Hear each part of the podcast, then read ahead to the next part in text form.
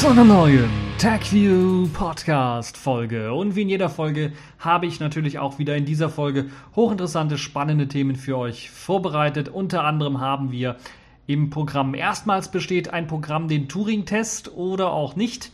Firefox 30 ist da, die NSA redet sich heraus, HP will Computer neu erfinden, Reconk, Carmail and Calligra versus the rest of the world und die Kategorien der Woche, Pfeife der Woche, Spiel der Woche und Spielzeug der Woche.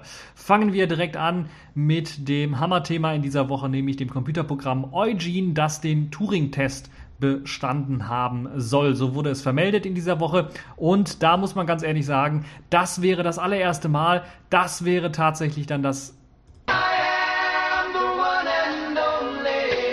Programm, das den Turing-Test bestanden hat.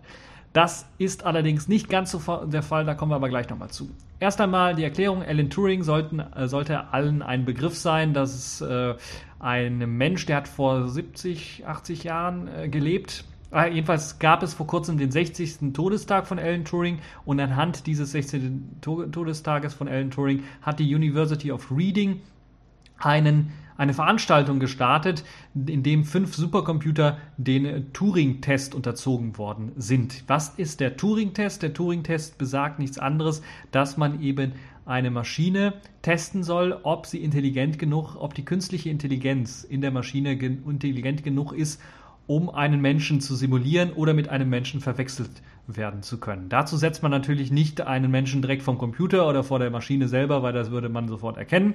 Deshalb hat man sich gedacht, das muss irgendwie anders funktionieren und bereits 1950 hat eben äh, Alan Turing, ein Mathematiker, Informatiker, obwohl es das damals so richtig noch gar nicht gab, aber Kryptograph, Philosoph und so weiter und so fort, der hat tatsächlich dann einen äh, Test vorgeschlagen, wie das Ganze funktionieren könnte, indem man eben Probanden nimmt, die sich mit einem Chatprogramm, Tastatur und Bildschirm halt eben austauschen mit äh, normalen Menschen und eben auch einem Computer. Und man müsste dann eben sagen, mit wem hat man sich gerade unterhalten, einem Menschen oder einem Computer. Und wenn man dann eine signifikante Anzahl an ja, Fehleinschätzungen hat, also den Computer für einen Menschen hält, dann hat man es geschafft oder dann hat der Computer es geschafft und er ist eben, äh, oder die künstliche Intelligenz im Computer wurde eben nachgewiesen. Das war der ursprüngliche Test, den hat man jetzt ein wenig verändert natürlich. Im Laufe der Jahre musste man ja auch eine feste Kennzahl, eine Prozentzahl einsetzen. Die ist aus meiner Sicht etwas niedrig gehalten mit 30 Prozent. Also wenn man über 30 Prozent äh, der Probanden hat, die, die davon ausgehen, dass dieser ähm, äh, Gesprächsteilnehmer, mit dem man gesprochen hat, eben ein Mensch ist, anstatt eine Maschine, dann ist der Turing-Test bestanden. Und das ist jetzt tatsächlich auch passiert an der University of Reading, wie bereits gesagt, mit dem äh, Computerprogramm Eugen oder Eugen, der eben getestet worden ist. Und der Test bestand halt eben äh, laut den Aussagen der Universität nur das Programm Eugen, alle anderen Programme sind gescheitert. Der Aufbau, der Versuchsaufbau des Testes ist allerdings schon etwas fragwürdig. Auch wenn jetzt hier Eugen als einziger irgendwie bestanden hat, ist der etwas fragwürdig. Sicherlich 33 Prozent wurden erreicht, knapp über den 30 Prozent also haben davon, sind davon ausgegangen, dass sie sich mit einem Menschen unterhalten.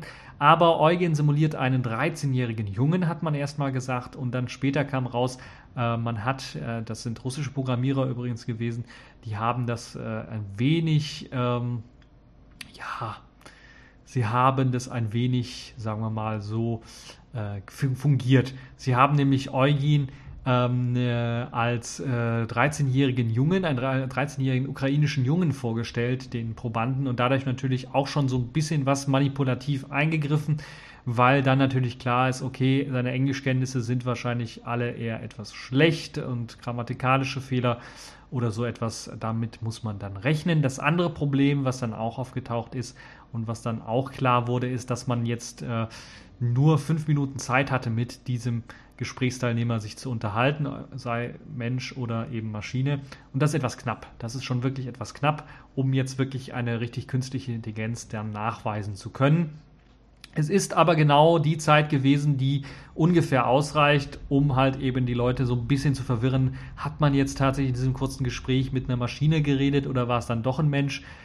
Der ein oder andere, der vielleicht mal so eine Service-Hotline oder ähnliches mal angerufen hat, ähm, und nicht so geübt oder geschult drin ist, ähm, wird das eventuell mal erlebt haben können. Ähm, in dem Fall ist es halt so, dass es ein bisschen was Kurzes, weil man kommt dann auf fünf, sechs, maximal vielleicht acht oder neun Fragen, die man dem Gesprächsteilnehmer dann stellen kann innerhalb dieser fünf Minuten. Und das ist schon etwas wenig, um dann herauszufinden, hat man sich mit einem Menschen oder einer Maschine unterhalten. Trotzdem hat es eben das äh, Programm geschafft, über 30 Prozent zu kommen. 33 Prozent waren demnach überzeugt, dass sie halt eben mit einem 13-jährigen Jungen aus der Ukraine sich unterhalten. Und das war halt alles irgendwie getrickst. Man erst einmal dieser Versuchsausbau selber ist natürlich äh, getrickst gewesen und da gibt es ja auch schon äh, vorher auch einige Beispiele, wo man den Versuchsablauf so eingeschränkt hat. Josef Weizenbaum hat zum Beispiel ein Programm geschrieben, wer das auch nicht kennt, ist ein Computerwissenschaftler und auch Kulturkritiker, Computerkulturkritiker und sowas.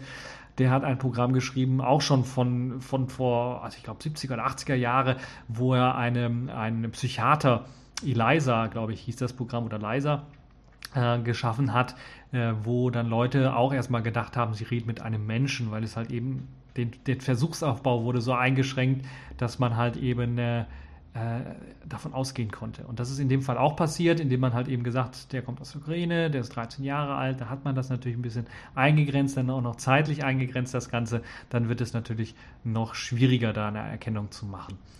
Und ja, es gibt sogar auch ein Transkript, das ist ähm, äh, also veröffentlicht worden, einer Konvers Konversation mit Eugen und da fragt man sich eigentlich lächerlicherweise, teilweise habe ich mich gefragt, als ich gesehen habe, äh, ist das tatsächlich ein, äh, hat, hat derjenige, der dann mit dem gechattet hat, das nicht erkannt, dass es sich hier tatsächlich um einen, ähm, um einen, äh, ja, um einen Roboter handelt, um eine Maschine handelt, weil eben äh, teilweise ja auch ähm, Dinge wiederholt worden sind und okay, dadurch, dass man einschränkt, dass es sich um ein Kind handelt, kann es natürlich sein, dass man da auch wieder andere Maßstäbe ansetzt, als wenn man mit einem Erwachsenen reden würde. Und deshalb da ist natürlich auch das Ganze so ein bisschen eingeschränkt und ähm, es kam ja auch jetzt raus, dass das Ganze auch, dieses Eugen-Programm nicht auf einem Supercomputer lief oder sowas, sondern auf einem einfacheren Computer und äh, dass eben eben sehr viel mit Tricks gespielt worden ist und dass da in Wirklichkeit richtig keine künstliche Intelligenz hintersteckt, sondern eben eine, eine gute gemachte ja, Anzahl an Tricks, die einem irgendwie vorgaukelt, dass es sich um, eine, äh, um einen Menschen handelt. Und ja, könnt euch das ganze Interview auch nochmal durchlesen und dann eure eigene Einschätzung so ein bisschen machen. Aber wenn man eben äh, ähm, bisschen was in der Technikwelt verhaftet ist, dann mer merkt man auch schon, äh, okay, das ist keine Person, mit der man sich da unterhält, obwohl es teilweise auch spannend ist zu sehen, wie weit jetzt schon Computer sind, was, was, was die Kommunikation mit den Menschen angeht. Man kennt es ja eventuell auch von Support-Anfragen, die ja auch im Chat irgendwie laufen, wo dann auch Bots teilweise antworten, Chatbots antworten, was ja in dem Fall auch nur ein Chatbot war. Und äh, das ist dann doch schon äh, ja interessant, was dann manchmal als Antwort rauskommt, aber man erkennt es dann auch. Und in dem Fall ist es halt nicht so gewesen, auch teilweise deswegen, weil die Probanden eher ausgewählt worden sind aus einem nicht technischen Bereich. Schauspieler, ein paar Prominente wurden auch eingeladen und äh, auch Leute, die wo aus meiner Einschätzung her ich sagen würde, okay, sie werden selbst, wenn man denen so ein Siri, ein iPhone oder ein, ein, ein äh, Google Now oder ein Cantana vor die Nase setzt, sehr beeindruckt, wie viel das äh, erkennt, versteht und so weiter und so fort. Weshalb ich da eher sagen muss, dass der ganze Test doch sehr kritisch gesehen werden muss. Er wurde jetzt zwar bestanden offiziell, aber inoffiziell würde ich ganz deutlich sagen, okay, das ist jetzt nicht die Sensation, äh, wo, worüber man dann sich erst einmal gefreut hat und gedacht hat, okay, das wurde jetzt tatsächlich geschaffen, ein, ein hochintelligentes Programm. Das war es in dem Fall nicht, sondern das ist eher was zum Lachen. LOL. Kommen wir zu einem äh, nächsten Thema, was nicht so zum Lachen ist, nämlich wieder einem Technikthema äh, der härteren Natur. Mozilla hat nämlich die neue Version ihres Webbrowsers veröffentlicht. Firefox ist in der Version 30 erschienen und jetzt fragt ihr euch, warum habe ich das ins Programm genommen? Die haben doch jede paar Wochen ein neues Release. Diesmal aber auch wieder ein Release, mit einigen Neuerungen und zwar einigen signifikanten Neuerungen, gerade auch für Linux-Nutzer. Für OS 10-Nutzer zunächst einmal gibt es jetzt auch wieder eine Möglichkeit, ähm, markierte Textstellen zu finden mit Hilfe der Suche. Das war vorher irgendwie nicht möglich. Und unter Linux gibt es als große Änderung jetzt, dass auch GStreamer 1.0, das Multimedia Framework, unterstützt wird zur Wiedergabe eben von Multimedia-Inhalten. HTML5 Audio und Video sind da zum Beispiel zu nennen. Außerdem gibt es dann eine große Neuerung für alle Plattformen und zwar die Netscape Plugin APIs wurden das erste Mal fast komplett abgeschafft oder abgeschaltet. Nicht abgeschafft, sondern abgeschaltet so dass die meisten Plugins dann zu sogenannten Click-to-Play-Plugins werden. Das heißt erstmal gar nicht äh, eingeschaltet sind, sondern zum Beispiel der Flash Player ist so ein berühmtes Plugin, gerade unter Linux ist deaktiviert, so dass wenn man äh, Flash tatsächlich im Firefox schauen möchte, man entweder, da gibt es ja auch jetzt eine Extensions für, das, äh, für den Pepper API Flash Player, das verwenden muss oder tatsächlich Click-to-Play verwenden muss oder irgendwie sonst in eine Whitelist den Flash Player eintragen muss, denn es gibt so eine Whitelist, die unter anderem dann einige Plugins von Microsoft, aber auch Cisco, wahrscheinlich Plugins, die eher in Firmen oder so verwendet werden, dann standardmäßig aktiviert. Das heißt, man müsste das dort eintragen, dann würde der Flash Player auch, wie man es gewohnt ist, dann automatisch laden. Für den einen oder anderen vielleicht doch interessant, äh, man braucht dann eben für das Click-to- äh, Play kein extra Add-on oder sowas, sondern das ist jetzt quasi direkt mit eingebaut im Firefox 30. Außerdem gibt es noch einige Verbesserungen, vor allen Dingen in JavaScript und eben ASM.js und äh, gerade eben dort sei eben die Geschwindigkeit nochmal deutlich erhöht worden und gerade für Entwickler sicherlich eine sehr, sehr interessante Sache. Außerdem für Entwickler auch natürlich interessant die Möglichkeit, der Lautstärkeregelung für Web-Audio-Inhalte in einzeln für, jedes, für jeden Tab oder eben auch für jeden iFrame dann umschalten zu können. Das war vorher nicht möglich, sondern da hat man die Lautstärke global geändert. Das ist jetzt hier möglich, äh, ist allerdings noch nicht in der UI mit versehen. Das heißt, man ist äh, darauf angewiesen, das selber zu programmieren, aber es ist möglich. Ähm, dann gibt es auch noch die Möglichkeit, jetzt Ex, äh, die ECMAScript 6 Funktionen Array und Generator Compressions zu verwenden. Die wurden jetzt auch mit implementiert. Für den ein oder anderen Entwickler sicherlich eine interessante Geschichte. Weitere Neuerungen und so weiter, gerade auch für Entwickler, könnt ihr natürlich dann auch äh, euch nochmal durchlesen. Alles auf dem verlinkten Artikel. Dort gibt es einen Link zur Dokumentation für Entwickler. Ansonsten gibt es natürlich den Firefox 30, wie üblich, entweder in eurem Paketmanagement, da sollte der irgendwann mal auftauchen als Update, oder über den Update-Kanal dann auch für Windows und OS 10-Nutzer, der von Mozilla direkt angeboten wird. Ja, kommen wir zum nächsten Thema und das ist wieder so ein Thema, wo viele dann sagen werden, oh, oh nein, nicht du schon wieder. Geht nämlich wieder um die NSA. Und da gab es eine Klage gegen die NSA von der EFF, die geklagt hat wegen der Speicherung von Daten. Und ja, diese Daten sollten jetzt eigentlich von der NSA wegen eben der Klage, damit das Gericht sich die Daten anschauen kann, aufbewahrt werden. Und ja, eigentlich mit sehr, sehr ungewöhnlichen oder fast schon lächerlichen Argumenten hat eben die NSA äh, die Speicherung der Daten abgelehnt, nämlich es sei zu komplex, die Daten zu speichern oder eben die Löschung dieser Daten zu unterbinden, um die Daten dann später als Beweismittel in dem Prozess verwenden zu können. Und das ist wirklich schon ein starkes Stück. Nochmal zur Erinnerung, die Klage wurde bereits 2008, also vor dem Beginn der riesengroßen oder vor der Aufklärung von äh, Edward Snowden und eben äh, der Riesendatenspeicherung der NSA ähm, bekannt gegeben oder wurde schon mal eingereicht. Und die Electronic Frontier Foundation, kurz EFF, hat sich dabei beschwert oder dagegen geklagt, dass im Jahre 2005 bekannt geworden ist, dass eben die NSA sehr stark mit der Telefongesellschaft ATT äh, zusammenarbeitet und dass dort eben Daten abgegriffen werden. Und dann sollten jetzt einige Daten eben aufbewahrt werden von diesem Zeitraum, um bei der Klage dann auch ausgewertet werden zu können. Und das hat eben nicht geklappt und es geht halt noch so weit, dass irgendwie, also da kann man, da fällt, also das ist irgendwie, das ist, da würde ich eigentlich bei so einer Ausrede. Alter, wenn ich du wäre, du würdest lachen in die Kreissäge rennen. Die NSA hat nämlich tatsächlich das begründet mit der nationalen Sicherheit, dass der Aufwand, diese Daten dann nicht zu löschen oder den ganzen, den ganzen Zweig, der oder das ganze Programm, der ganze Algorithmus, der dafür da ist, äh, Daten automatisch irgendwie zu löschen oder sowas, wenn man den unterbinden würde, würde so viel Arbeit und Zeit reingesteckt werden, dass eben die nationale Sicherheit gefährdet werden würde, weil man eben nicht in der Lage ist, andere Dinge zu machen. Das ist schon ein sehr, sehr starkes Stück, eine Ausrede, die so plump ist, so äh, auch zeigt, wer da eigentlich regiert in den USA, das ist eigentlich unglaublich. Also da, da fällt mir fast der Kopf ab vom Kopfschütteln. Ähm, und das, das Schwierige, was jetzt natürlich ähm, auf die USA und auf die Richter dann äh, zukommt, ist natürlich, wie können sie jetzt in dem Fall überhaupt irgendwie was machen?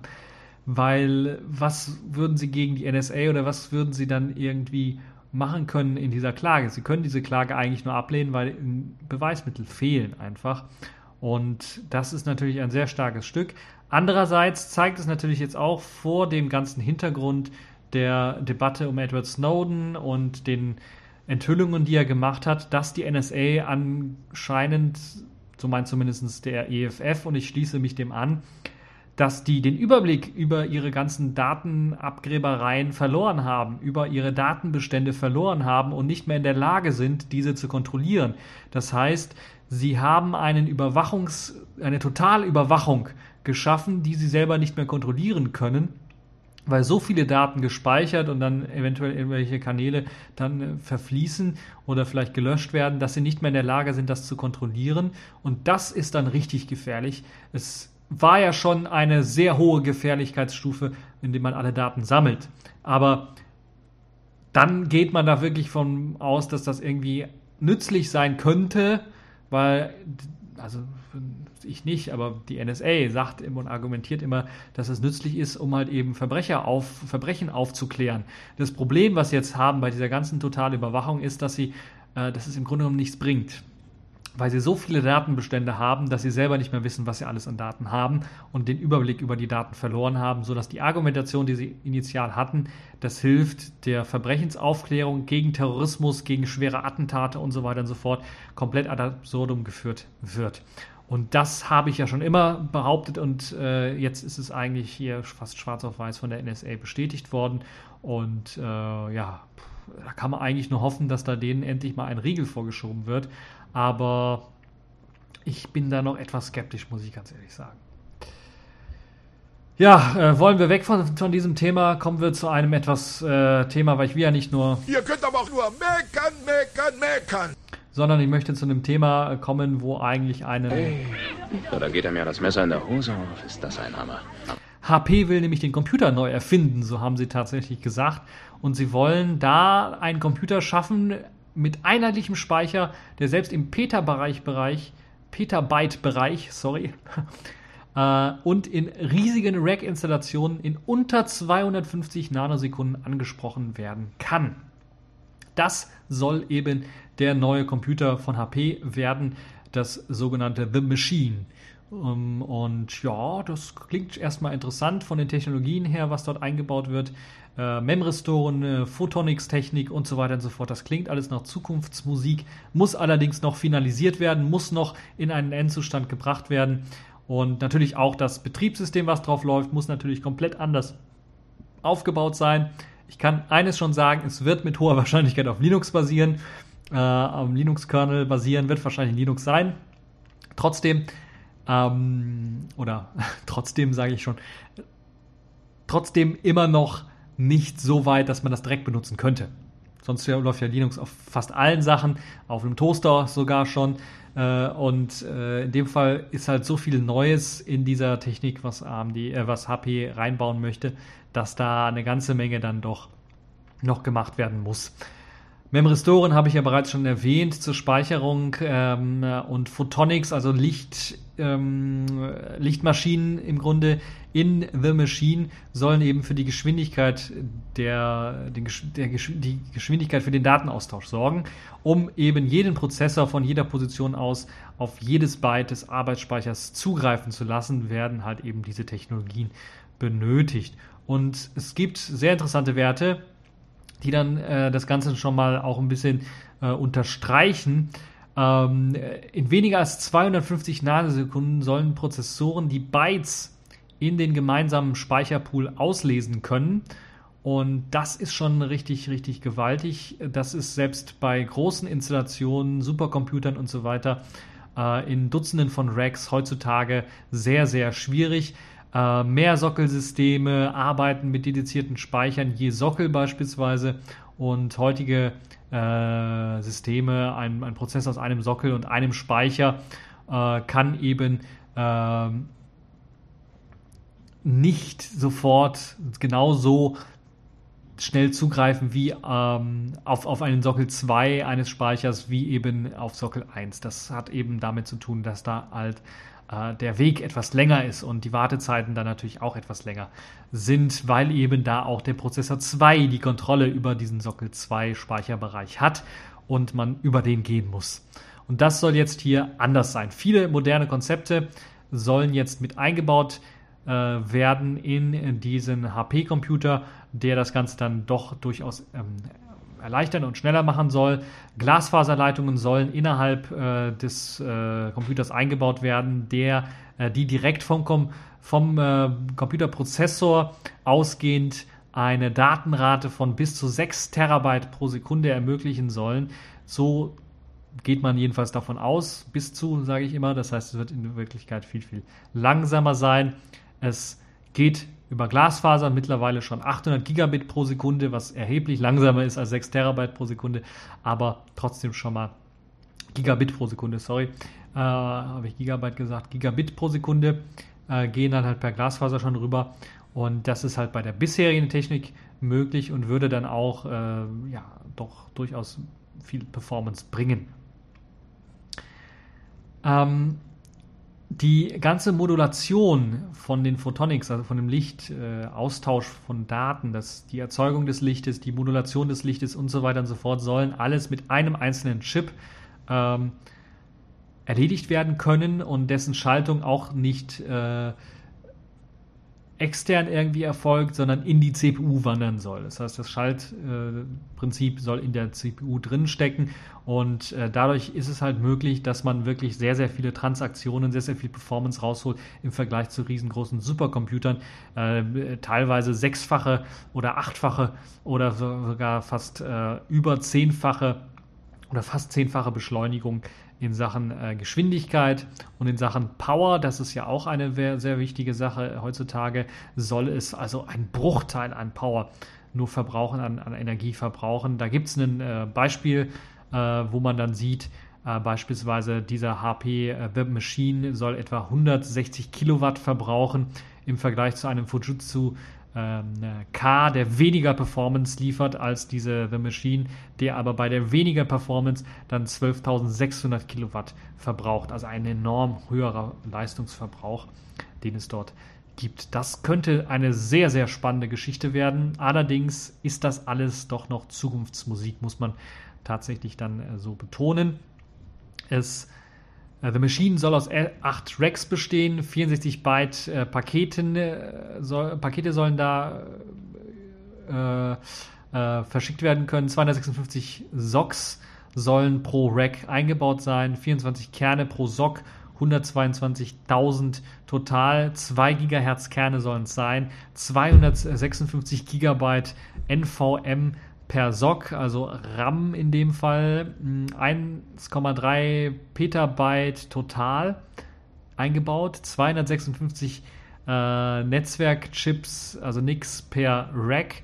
Und zweimal 100 Gigabit Links per äh, Netzwerk äh, sollen dort äh, eingebaut werden. Das klingt alles irgendwie so, oh fuck, Alter, Skynet fällt mir da nur ein würde ich mal sagen. Das ist auf jeden Fall eine Vision, die als Beta-Version schon im Jahr 2017 fertig sein soll. So hat HP zumindest angekündigt.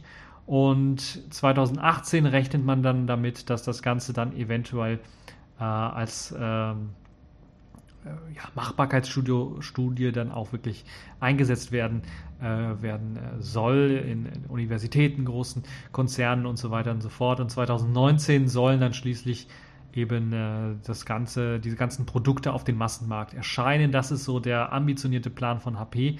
Das klingt alles so sehr nach Zukunftsmusik, dass ich fast schon vom Hocker und vom Stuhl gefallen bin, als ich gehört habe, dass HP das vorgeschlagen hat, weil ich von HP eher langweiligeres gewohnt bin in den letzten Jahren und dass die jetzt wirklich äh, so innovativ an, und so kräftig an etwas arbeiten wollen, das auch so äh, pressewirksam an die Öffentlichkeit gebracht haben, ist entweder eine Verzweiflungstat oder sie sind wirklich jetzt dabei, Innovator Nummer eins zu werden in Sachen Computern und sie wollen den Computer tatsächlich neu erfinden und einen neuen Aufschwung dann geben, weil stellt euch mal vor, ihr habt so ein Teil äh, zu Hause stehen.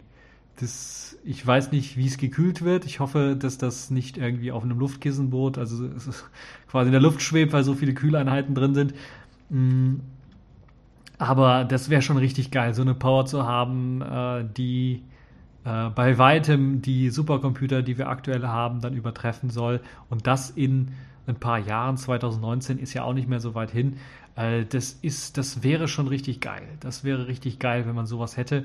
Und äh, ja, da bin ich echt mal gespannt, was es dann da auch für Anwendungen gibt, weil das wird wahrscheinlich eines der größten Probleme geben. Es freut mich zum einen natürlich, dass da ähm, schon bereits dran gearbeitet wird, dass Linux äh, dann tatsächlich eingesetzt wird für eben diese neue Technologie. Das zeigt ja auch, dass hier in dem Fall Linux und der Open Source Gedanke deutlich von Vorteil sind, dass man das einfach adaptieren kann und auch auf komplett neue Computer auch anwenden kann und dann einsetzen kann. Es wird bereits daran gearbeitet. Es wird auch an einem Machine OS SDK gearbeitet, das dann auch schon mal fertig sein soll irgendwann äh, bevor The Machine fertig ist, sodass man schon mal Programme dafür schreiben kann. Und das wird auch notwendig sein. Aber das Tolle ist ja bei dieser ganzen Prozessor-Power, die wir da haben, könnte es ohne Probleme natürlich einen ganz normalen x86-PC oder sogar mehrere simulieren, was dann auch den Vorteil hat, selbst wenn wir bis 2019 es nicht schaffen, wenn die Maschinen auf dem äh, Markt sind, vernünftige Programme dafür zu haben, äh, weil natürlich auch teilweise auch anders gedacht werden muss, wenn man solche Programme schreibt, äh, ist es sicherlich keinerlei Problem, dann auch äh, simulierte PCs äh, laufen zu lassen in äh, The Machine, um dann die äh, herkömmlichen Programme, die wir so haben, dann dort zu simulieren. Und das ist wirklich schon sehr, sehr grandios. Bin mal gespannt, wie sich das weiterentwickeln wird oder ob HP überhaupt erstmal so lange durchhält. Müssen wir mal schauen, weil es gab ja schon Gerüchte vorher, als WebOS abgesägt worden ist, wollte man ja die PC-Sparte zumachen und so weiter und so fort. Es kann also durchaus sein, wenn jetzt dann die Führung wieder wechselt oder wenn da wieder eine, auf neue Idee kommt, dass dann dieses Projekt eingestellt wird. Deshalb wäre es eigentlich sehr, sehr schade. Aber ja, das sind so die Sachen, äh, die jetzt HP vorgestellt hat. The Machine OS dann im Jahre 2017 soll es schon fertig sein. Also das die Beta-Version von dem Betriebssystem soll dann im Jahr 2017 schon fertig sein. Und da können wir dann vielleicht schon mal so ein bisschen was erahnen und reinsehen. Bin mal gespannt, ob auch der Code dann vielleicht in den Linux-Kernel wandern wird, wie viel Code es sein wird, ob das nicht dann zu viel Code sein würde, wobei ich sagen würde, ja, das wird keinem aufhalten. Man kann ja dann, wenn man ganz normale Linux-Distributionen für den x86-Prozessor äh, dann bastelt, natürlich diese ganzen The Machine-Sachen einfach gar nicht mit einkompilieren und dann hat man sicherlich auch äh, einige Ersparnis. Ansonsten könnte es natürlich auch sein, dass bei so einer grundlegenden Änderung äh, an, an, einer neuen Maschine, die eingepflegt werden soll in den Linux-Kernel beispielsweise, dann eventuell auch Bugs oder ob Bugs erst einmal auffallen würden in aktuellen Systemen oder wie man aktuelle Sachen anspricht im, im System oder auch Performance irgendwie rausgeholt werden könnte, dadurch, dass man irgendwie Sachen anders macht oder dadurch, dass man gelernt hat, wie man Sachen äh, anders machen könnte. Das also vielleicht auch eines der großen Vorteile, äh, die uns dann auch jetzt schon bei der Entwicklung von dem Machine OS dann vielleicht irgendwann mal zugutekommen könnten. Das also die Ankündigung zu The Machine von HP, was eine deutlich äh, große Revolution darstellt, aus meiner Sicht zumindest. Und wo wir dann sagen können, okay, das ist äh, ja eine Sache, die äh, dann doch vielleicht in Zukunft äh, sehr interessant werden könnte für uns alle. Ja, kommen wir jetzt zu einem weiteren Thema, das ich Reconk, Carmail und Caligra vs. The Rest of the World genannt habe. Denn ich habe diese Woche, wie vielleicht einige auch gelesen haben, eine sogenannte ja, Hardcore-Testing-Woche quasi aufgemacht. Und diese drei Programme, das sind äh, KDE-Programme oder vornehmlich für den KDE-Desktop geschriebene Programme, Reconk, ein Webbrowser, Carmail, ein E-Mail-Client und Calligra, die Office-Suite, die recht selten standardmäßig auch bei großen KDE-Distributionen oder bei Distributionen, die den KDE-Desktop ausliefern, äh, standardmäßig eingesetzt werden. Das heißt, sie werden sehr selten eingesetzt. Es werden da eher Pendants eingesetzt wie Firefox oder Chromium als Webbrowser oder Thunderbird meistens oder Evolution als E-Mail-Client, wobei natürlich bei KDE das wird meistens Thunderbird ausgeliefert, vielleicht auch Clause-Mails oder sowas. Äh, Clause-Mail und äh, anstatt Calligra wird also bei fast allen Distributionen, egal welcher Desktop, dann meist äh, LibreOffice ausgeliefert. Manchmal auch findet man AbiWord und äh, Gnumeric als, als kleine Ersatzprogramme. Und ich habe mir gedacht, das kann doch eigentlich gar nicht sein, weil äh, äh, ja, äh, damals war das vielleicht gar nicht mal, waren die vielleicht gar nicht mal so gut und die, als ich die ersten Versionen von Recon und Calligra getestet habe, habe ich gedacht, hm, gar nicht mal so gut. Ähm, also war noch gar nicht mal so gut, äh, schmeckt gar nicht mal so gut das Ganze, aber ja, das ist halt eben eine, eine Sache, die sich jetzt geändert hat. Ich muss ganz ehrlich sagen, ich habe das wirklich eine Woche lang durchgezogen mh, mm, auf all meinen Rechnern, auch auf meiner Arbeitsmaschine und bin positiv überrascht. Muss ich ganz ehrlich sagen. Vor allen Dingen bin, bin ich positiv überrascht über das Sorgenkind Nummer 1, weil wo ich am meisten mit Probleme gerechnet habe, ist Reconk weil ich hatte das vorher auch schon mal immer mal wieder angetestet, auch Bugs gemeldet und so weiter und so fort. Und das meiste, wo, weshalb ich da auch irgendwie wieder weggekommen bin, ist, äh, waren Probleme mit Abstürzen und sowas.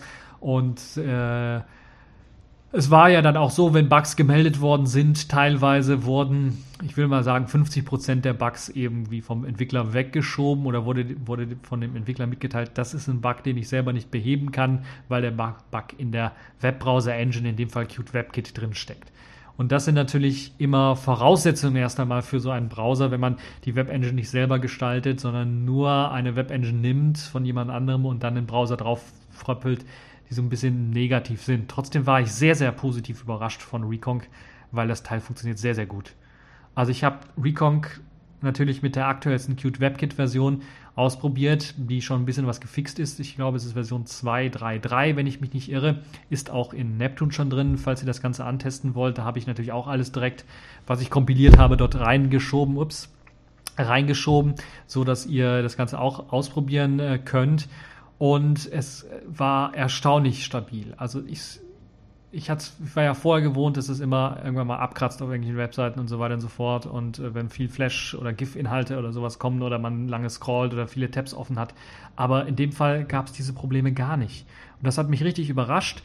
Und ich habe auch den richtigen Test auf meinem Arbeitsrechner gemacht. Da hatte ich 54 Tabs offen im Chromium, habe die mal in einen Ordner gepackt, in einen Lesezeichenordner und habe die dann als Lesezeichen importiert in Reconc und alle 54 Tabs dort auf einmal aufgemacht, so wie ich das in Chromium eigentlich jedes Mal mache. Und äh, außer dass er ein paar Mal gemeckert hat, dass ein paar JavaScripte nicht mehr reagieren, wo man dann ein paar Mal sagen muss, okay, stoppe das JavaScript, hat das eigentlich wunderbar geklappt. Ich weiß gar nicht, ob er das tatsächlich gestoppt hat oder nicht. Auf jeden Fall hat er dann wunderbar, nachdem ich da ein paar Mal Ja geklickt habe, dass er die JavaScript-Sachen stoppen soll, äh, die Webseiten wunderbar angezeigt, alle gut angezeigt und ich konnte dann wirklich relativ schnell dann auch äh, durch äh, die Tabs browsen und da gab es halt weniger Probleme. Es ist nicht abgestürzt. Das ist, hat mich wirklich überrascht und ähm, man erkennt natürlich, wenn man es direkt mit Chromium vergleicht, immer noch ein paar Nachteile, die ja auch aus der Eigenart von Reconc dahergehen, dass er halt eben nicht jedes Tab in einem eigenen Prozess auslagert. dass teilweise dann gerade bei diesem Laden von vielen äh, Dingen, wenn also viele Tabs im Hintergrund geladen werden, dass die GUI dann manchmal ein bisschen was langsam reagiert, gerade beim Switchen von Tabs, braucht er mal eine Gedenksekunde. Ähm, und äh, das kann natürlich auf langsamen äh, Computern noch länger dauern. Also dass da die UI ein wenig äh, freest, wenn da irgendwie was lädt. Das ist vielleicht eines der größten Nachteile. Ansonsten, was äh, Kompatibilität angeht, hatte ich keine großen Probleme. Ähm, das meiste, was man, und das größte, was man vielleicht vermissen würde als äh, derjenige, der viele Add-ons benutzt in Chromium oder Firefox, sind eben diese Add-ons. Es gibt zwar eingebaut schon einen Werbefilter in Reconc, der funktioniert, bedient sich dem KDE-üblichen System, auch von Conqueror bekannten Werbefiltern. Da kann man einfach mal rumklicken, sind schon ein paar gute mit eingestellt und dann wird eigentlich Werbung recht gut ausgefiltert. Äh, das Einzige, was an Werbung nicht rausgefiltert wird, wird ist äh, Werbung im Flashplayer. Zumindest hat es bei mir der Flashplayer immer noch geschafft, Werbung anzuzeigen. Das ist also vielleicht ein kleiner, klitzekleiner Nachteil da noch für diejenigen, die den Flashplayer überhaupt noch benutzen. Ansonsten HTML5 Audio-Video wird natürlich ohne große Probleme unterstützt.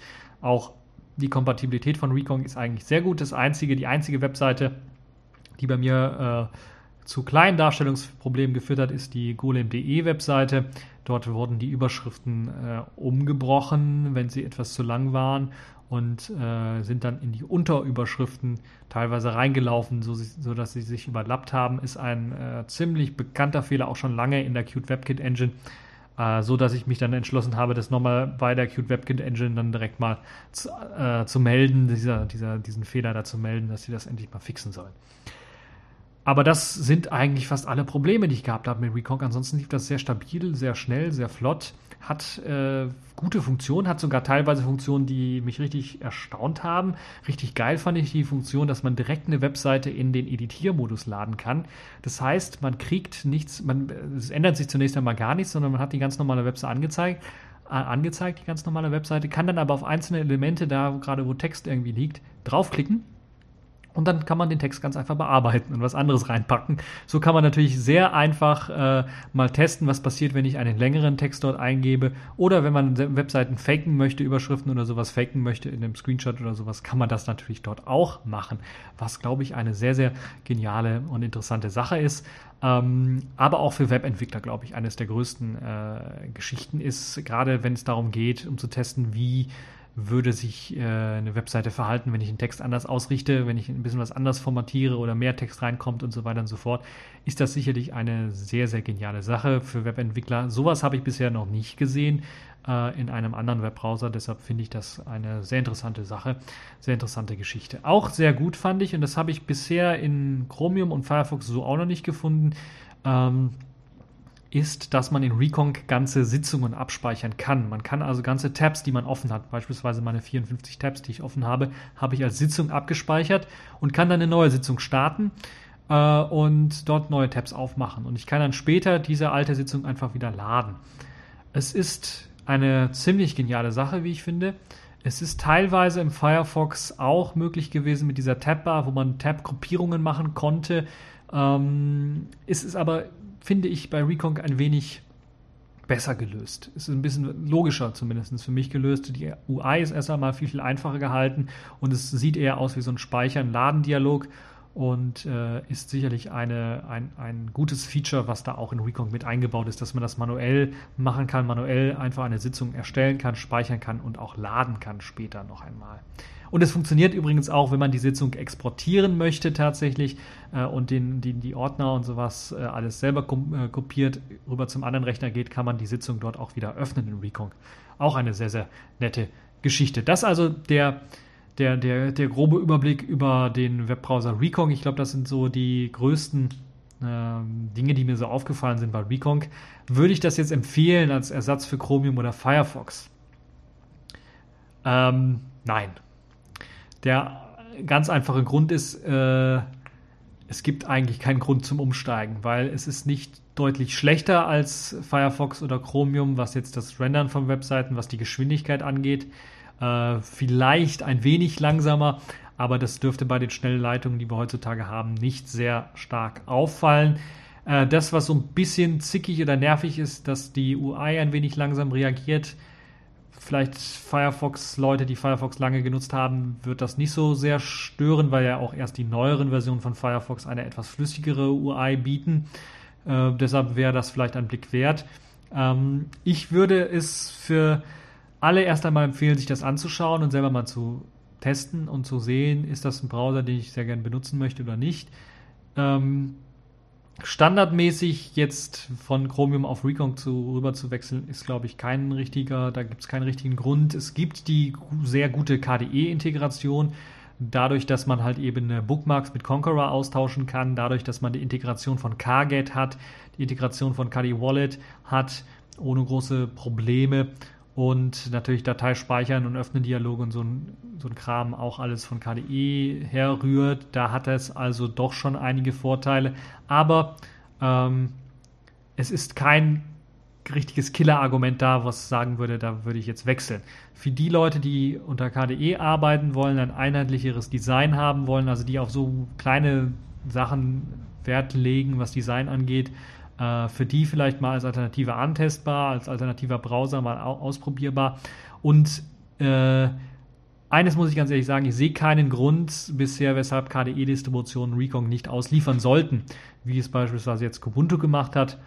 Äh, sie sind ja gewechselt von Recon auf Firefox aber äh, aus einem ganz anderen Grund einfach nicht, weil Recon nicht fertig wäre oder sowas, was man vielleicht behaupten könnte oder was behauptet wird teilweise in den Mailinglisten, sondern der einfache Grund ist LTS. LTS, 5 Jahre Support, Recon wird gerade umgeschrieben auf äh, die KDE Frameworks 5 Geschichten, auf Qt 5 und äh, deshalb äh, wird die Basis, äh, die Recon gerade hat, 242 ist, glaube ich, die aktuelle Version. Die wird einfach nicht mehr weiter gepflegt für die nächsten fünf Jahre. Deshalb hätte, hätte das äh, Kubuntu selber machen müssen. Da haben sie keine Lust drauf gehabt oder keine Entwickler für gehabt, keine Ressourcen für gehabt und sind dann eben auf Firefox umgestiegen, äh, der halt von anderen gepflegt wird und auch gleichzeitig auch noch von Canonical, weil sie ja auch Firefox standardmäßig einsetzt. Das war also der Grund. Ähm, aus dem Grund würde ich jetzt aktuell sagen, gibt keinen Grund, nicht auf Recon zu setzen, wenn man KDE einsetzt, aber es gibt auch keinen wirklich triftigen Grund, umzusteigen von Chromium oder Firefox auf Recon. Ähnliches würde ich fast schon behaupten für Kmail. Wobei ich Kmail äh, ja, mich doch ein bisschen doch geärgert habe an der einen oder anderen Stelle. Ansonsten Kmail ein super E-Mail-Client. Äh, mittlerweile auch mit dem wenn man das aktuellste Arconadi hat und einen KDE Software Collection äh, oder KDE Applications 4.13.2 oder 4.13.1 oder sowas hat, also die 4.13er Version hat, gibt es auch keinerlei, äh, also hatte ich keinerlei Probleme, was jetzt Langsamkeit vom, vom E-Mail-Empfang anging oder Probleme mit der Indexierung von E-Mails und so weiter und so fort. Das hat alles wunderbar und schnell funktioniert. Auch das Einrichten der Konten war kein großes Problem, macht er ja dann über Akonadi. Hat allerdings keine große Problematik für mich da irgendwie, äh, ja, irgendwie gefordert oder so. Äh, sehr schön fand ich, dass es sehr, sehr viele Einstellungsmöglichkeiten gibt. In, äh, das ist ja, KDE ist ja dafür bekannt und auch Kmail hat jetzt da sehr, sehr viele Einstellungsmöglichkeiten, die man äh, treffen kann, auch für das Abholen der E-Mails äh, sehr, sehr schön gemacht. Teilweise, teilweise etwas übersichtlicher sogar als äh, bei Thunderbird, finde ich zumindest, findet man die Einstellungen dort. Ähm, was mich gefreut hat und was äh, deutlich besser ist äh, als Thunderbird in jeglicher Hinsicht, ist die äh, Nachrichtenliste. Die Nachrichtenliste lässt sich sehr gut konfigurieren unter Kmail. Da kann man die klassische Ansicht verwenden, die auch standardmäßig bei Thunderbird verwendet wird, äh, wo eben der Betreff in einer Zeile drin steht und Absender äh, und weitere Daten in weiteren Spalten dann drin steht. Äh, ich finde diese Design-Modus sehr schön, wo man dann halt äh, eben äh, den Betreff fett oben drin stehen hat und darunter den, den Absender und das frei konfigurieren kann in Kmail, wie das Ganze aussehen soll. Das wirkt einfach viel moderner und äh, ist äh, auch übersichtlicher aus meiner Sicht als nur eine Zeile, wo der ganze Text drin steht. Man kann viel mit Symbolen arbeiten, die man einsetzen äh, kann und möchte eventuell. Und man hat auch die Möglichkeit, äh, die Ansicht zu wechseln, je nachdem, worauf man gerade arbeitet. Arbeitet man auf einem kleinen Netbook, macht es eventuell Sinn, die klassische Ansicht zu verwenden, wo man halt eben ähm, links die Ordner sieht, die Posteingänge sieht, äh, rechts die Nachrichtenliste oben und darunter ein Vorschaufeld hat für die Nachricht, die man angeklickt hat. Ähm, das ist der klassische Aufbau auch bei Thunderbird. Aber dann gibt es auch die dreispaltige Ansicht, die funktioniert bei Carmail deutlich besser und sieht deutlich besser aus als die äh, unter Thunderbird, wo das auch möglich ist mit ein paar Kniffen. Äh, dreispaltige Ansicht, also links die Posteingänge, rechts äh, daneben dann die E-Mails selber, dadurch, dass man halt eben nicht nur eine Zeile hat, wo alles reingequetscht wird, sondern auch so ja quasi so, so einen Button hat, wo die E-Mail dargestellt wird, wo äh, viele Informationen angezeigt werden können, ähm, wirkt das natürlich etwas übersichtlicher und dann hat man auch das Threading, was sehr gut funktioniert, was man nach verschiedenen Kriterien auch auswählen kann. Man kann das Design einstellen und dann ganz rechts hat man dann äh, die Vorschau der E-Mail selber, gerade bei längeren E-Mails und so weiter macht das ordentlich viel Sinn. Das also erst einmal grundsätzlich zur Darstellung und zur Konfigurierbarkeit der UI. Da ist Kmail einfach Welten Thunderbird voraus. Da, wo es ein bisschen was hakelt und äh, ruckelt und wo es Probleme gibt, jetzt nicht im wortübertragenen Sinne, sondern da, wo es eben Probleme geht, äh, gab, zumindest bei mir, war der Spam-Filter. Das ist sicherlich für den einen oder anderen eine wichtige Funktion. Dort hat nämlich Kmail nichts eingebaut. Sie haben standardmäßig gar nichts eingebaut. Thunderbird hat einen internen Spam-Filter. Man kann externe verwenden, wenn man möchte, aber hat einen internen Spam-Filter, der sehr gut funktioniert, auch sehr gut lernt. Und äh, das ist einer der größten Vorteile von, ähm, von äh, Thunderbird. Bei Carmail muss man ein bisschen was mehr Hand anlegen. Man muss einen externen Spam-Filter verwenden. Es gibt einen Einrichtungsdialog für den Spam-Filter, der schon mal für die äh, meisten Spam-Filter, Spam Assassin ist ja eines der beliebtesten, äh, Bogo-Filter, aber auch andere dann schon mal die automatisch erkennt und dann Filterregeln erzeugt. Es wird also über Filter geregelt. Ein kleiner Nachteil, der dabei natürlich entsteht oder entstehen kann, ist bei diesen Filtern, die automatisch eingerichtet werden. Bei mir war das Problem, ich hatte Carmail jetzt auf mehreren Instanzen, mehreren Rechnern mit den gleichen Accounts. Und wenn dann eine E-Mail ankam, dann soll sie ja über den Filter laufen äh, Spam Assassin beispielsweise laufen. Spam Assassin schreibt einen neuen Header in die E-Mail rein und dann läuft ein weiterer Filter, überprüft dann, ob äh, ein bestimmter Spam-Level erreicht worden ist oder ob die E-Mail als Spam erkannt wurde und wird dann in einen Spam-Ordner geschoben oder standardmäßig hier eingestellt in den Mülleimer geschoben, in den Papierkorb geschoben, was ich geändert habe, wo ich die Regel angepasst habe und gesagt habe, schieb mir das lieber in einen Spam-Ordner, so dass ich dann im Nachhinein nochmal reinschauen kann, um zu sehen, ob eventuell eine E-Mail als false positive erkannt worden ist. Das hat für Probleme erst einmal gesorgt, weil, wie ich ja bereits gesagt habe, hat man mehrere Instanzen laufen von Kmail, wenn eine E-Mail ankommt, erkennen beide Instanzen fast zeitgleich, weil es der gleichen Netzwerk auch noch ist, ach, da ist eine neue E-Mail, jagen wir das durch Spam Assassin. Spam Assassin schreibt einen neuen Header und die E-Mail landet dann wieder in Kmail.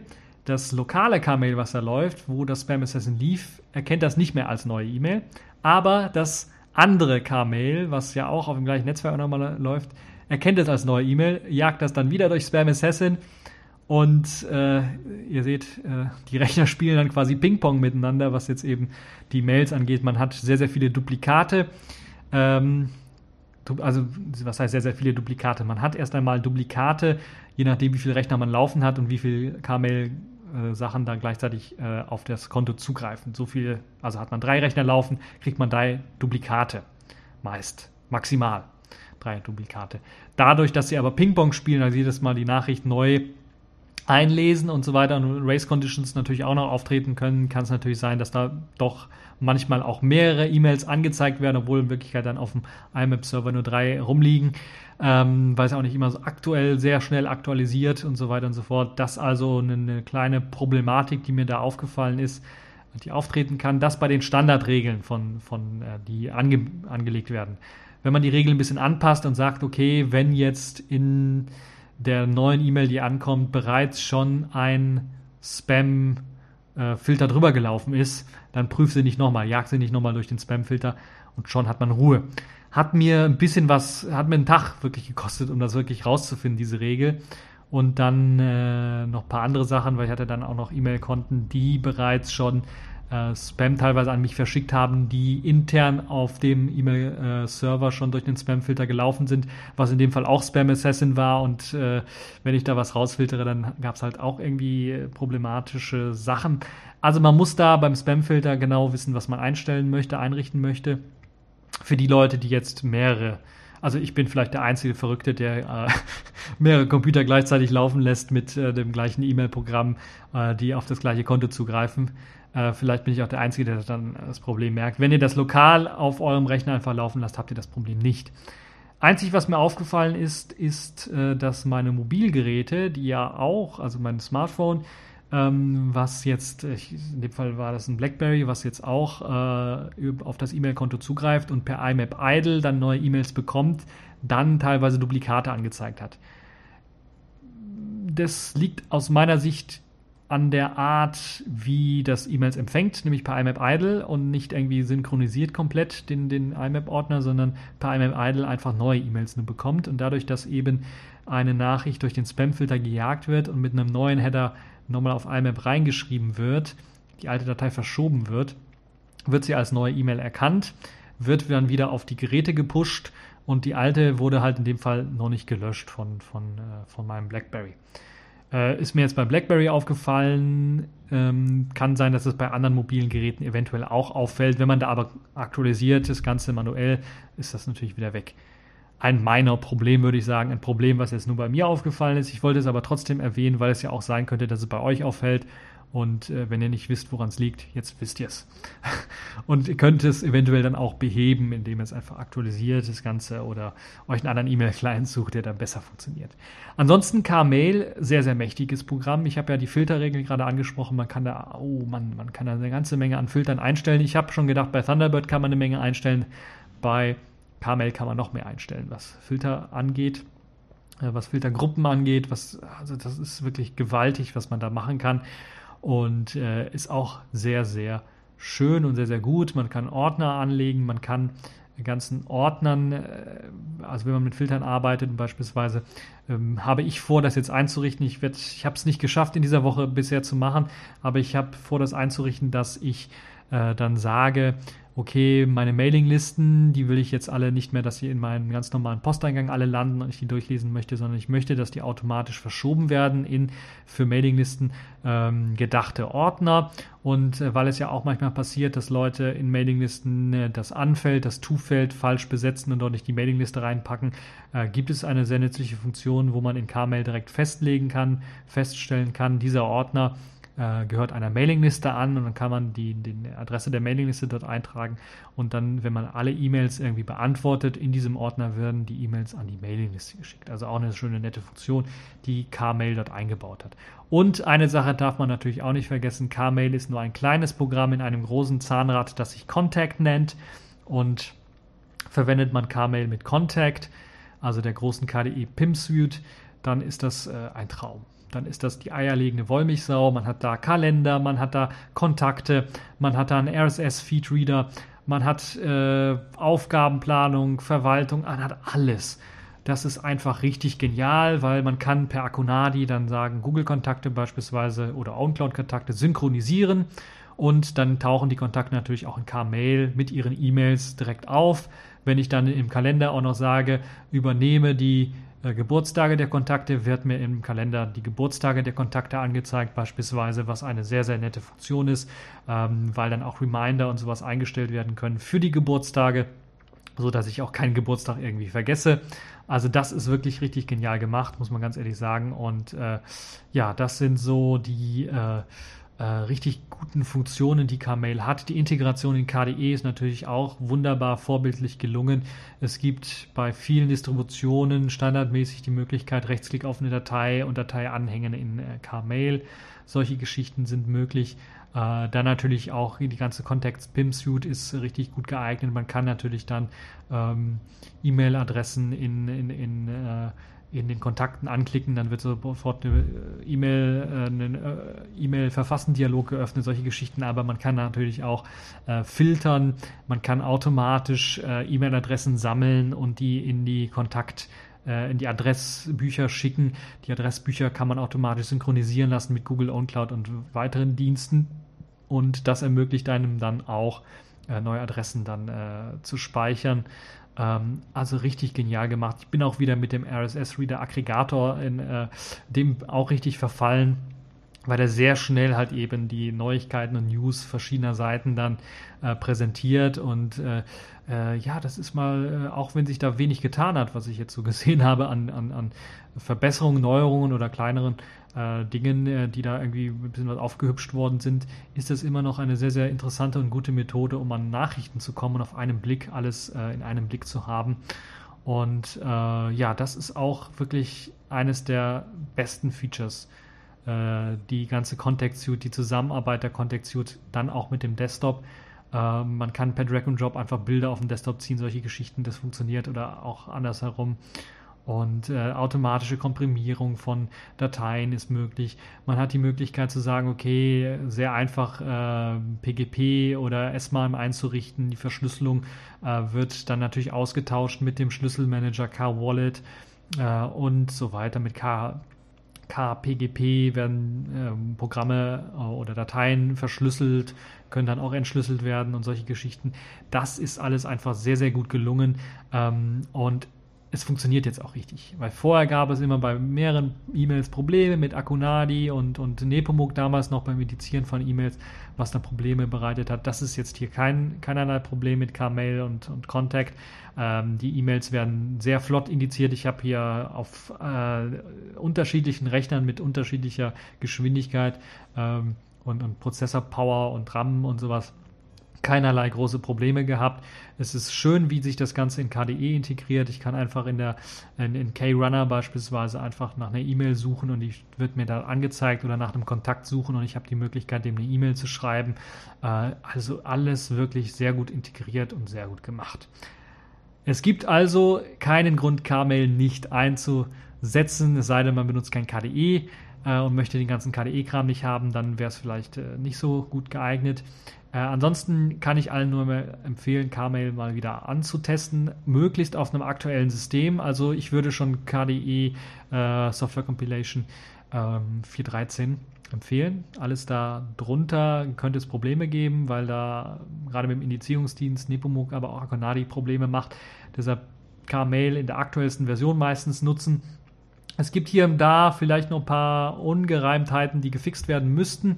Ähm, aber das ist, glaube ich, äh, für die Mächtigkeit des Programmes äh, ist das äh, nichts aufzuwiegen. Es hat mehr Features natürlich als Thunderbird, dadurch, dass es eine ganze KDE PIM Suite halt ist und Thunderbird da mit Erweiterung zwar teilweise zugemacht wird, aber die Integration und die äh, Feature-Vielfalt von, von äh, Contact äh, wird da nicht erreicht. Ähm, meine Empfehlung jetzt, Carmail mal auszuprobieren, heißt nicht, dass man Thunderbird unbedingt ersetzen muss. Also würde ich jetzt empfehlen, Leuten, die jetzt äh, KDE einsetzen und Thunderbird einsetzen, auf Carmail zu switchen oder so, würde ich erstmal nicht wiederum.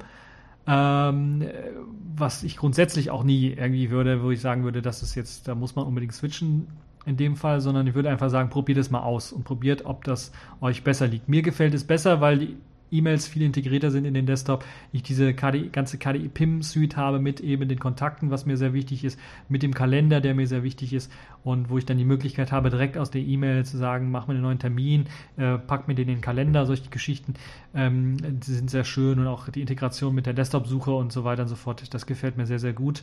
Ähm, und äh, das sind so die Funktionen, wo ich mein Hauptaugenmerk drauf lege, neben eben dem Design und sowas, dass man das da sehr gut einstellen kann, dass man halt eben auch diese drei Spaltenansicht haben kann, macht bei einem sehr großen Monitor mit einer hohen Auflösung enorm viel Sinn, ähm, weil man einfach mehr hat von den E-Mails und äh, es auch schneller durchlesen kann, nicht so viel scrollen muss bei den E-Mails, solche Geschichten. Ähm, das sind so Sachen, die mir dann besser gefallen bei Carmail, weshalb ich das denn jetzt auch in Zukunft einsetzen werde. Trotzdem werde ich auch teilweise bei Thunderbird bleiben, bei einigen äh, PCs, weil halt eben mir der äh, lokale Spamfilter da ein bisschen was besser gefällt, als dass dann das durch irgendwie Spam Assassin gejagt werden müsste. Und ähm, äh, die Ressour der Ressourcenverbrauch ist äh, vergleichbar also wenn man nur Kmail einsetzt mit, mit Thunderbird, dann ist der Ressourcenverbrauch vergleichbar. Man hat aber natürlich ein, ein äh, größeres Potenzial zum Failen. Deshalb will ich immer noch ähm, äh, oder würde ich immer noch Thunderbird auf einem Rechner dann tatsächlich nochmal einsetzen. Der Rest wird dann wahrscheinlich auf Kmail ähm, äh, weiterhin laufen. weil eben Akunadi auch mal abstürzen kann oder Probleme bereiten kann oder irgendwie sowas und dann reicht es nicht einfach Contact abzuschießen oder K-Mail abzuschießen, sondern dann müsste man auch unter Umständen Akunadi mal neu starten, wo dann alles irgendwie mit zusammenhängt. Das sind so Sachen, die so ein bisschen dann äh, vielleicht stören könnten den einen oder anderen Nutzer, der dann meint, das ist einfach zu komplex, das brauche ich einfach nicht. Äh, dann äh, kann man mit Thunderbird gut leben. Ansonsten K-Mail einfach mal ausprobieren, wenn man KDE-Nutzer ist. Ähm, und schauen, wie das Ganze funktioniert. Ich bin äh, positiv auch überrascht von K-Mail, dass das mittlerweile als gute Alternative dann auch funktioniert. Man muss mit den Filtern ein bisschen was arbeiten. Die Standardeinstellungen für den Anti-Spam-Filter sind vielleicht nicht für alle Leute das äh, grüne oder gelbe vom Ei, sondern das grüne vom Ei ist auch sehr gut. Ich habe noch nichts Grünes im Ei gesehen, außer vielleicht bei Osterneiern, die sich da nach innen verfärbt haben. Ähm, aber dann trotzdem als Alternative sicherlich sehr zu empfehlen, gerade wenn man KDE-Nutzer ist, ist das äh, ein Traum, wenn es funktioniert wenn es funktioniert. Wenn es nicht funktioniert, ist ärgerlich. Wenn es funktioniert, ist es richtig gut. Ja, kommen wir zum letzten in der Runde. Das ist der Office-Austausch, nämlich Calligra. Habe ich jetzt auch probiert. Habe ich nicht so viel erwartet, ganz ehrlich gesagt. Von den Tests, die ich vorher mal gesehen habe, gab es immer Probleme mit der Formatierung und teilweise, ich glaube, es gab sogar mal eine Version, wo man gar keinen Text mehr eingeben konnte in, in den Textbearbeitungs, in, in die Textverarbeitung, was natürlich dann das Ganze ad absurdum geführt hat, überhaupt eine Textverarbeitung zu haben. Äh, war alles, waren alles Bugs, die sind mittlerweile fast alle gefixt und ich habe es auch mal angetestet, weil ich ja auch gelernt habe auf meinem Jolla zur äh, oder auf Safish OS, was zur Anzeige von Dokumenten verwendet wird, ist auch Calligra drunter. Und äh, da habe ich mir gedacht, okay, teste ich das mal einfach an, weil ich recht gute Erfahrungen gemacht habe auf, auf dem Jolla, was jetzt äh, PowerPoint-Präsentationsdateien angeht, aber auch Word-Dokumente, die wurden sehr gut importiert, sahen sehr gut aus. Und das gleiche habe ich, muss ich jetzt euch ganz ehrlich sagen, auch auf Calligra auf dem Desktop erlebt. Ähm, äh, also die Engine ist recht gut. Man kann wunderbar diese Dokumente öffnen. Man kann natürlich auch LibreOffice-Dokumente oder sowas, also die OpenOffice-Dokumente, äh, Open, Document, Open, Open, Documents einfach öffnen. Gibt es äh, weniger Probleme, als es vorher der Fall war. Da gab es ja teilweise Probleme, wenn man was in LibreOffice geöffnet hat und dann gespeichert hat und dann in Calligra geöffnet hat, dann sah die Formatierung war irgendwie anders oder sowas. Oder ein paar Sachen sind auf eine zweite Seite verrutscht, äh, was sie nicht sollten.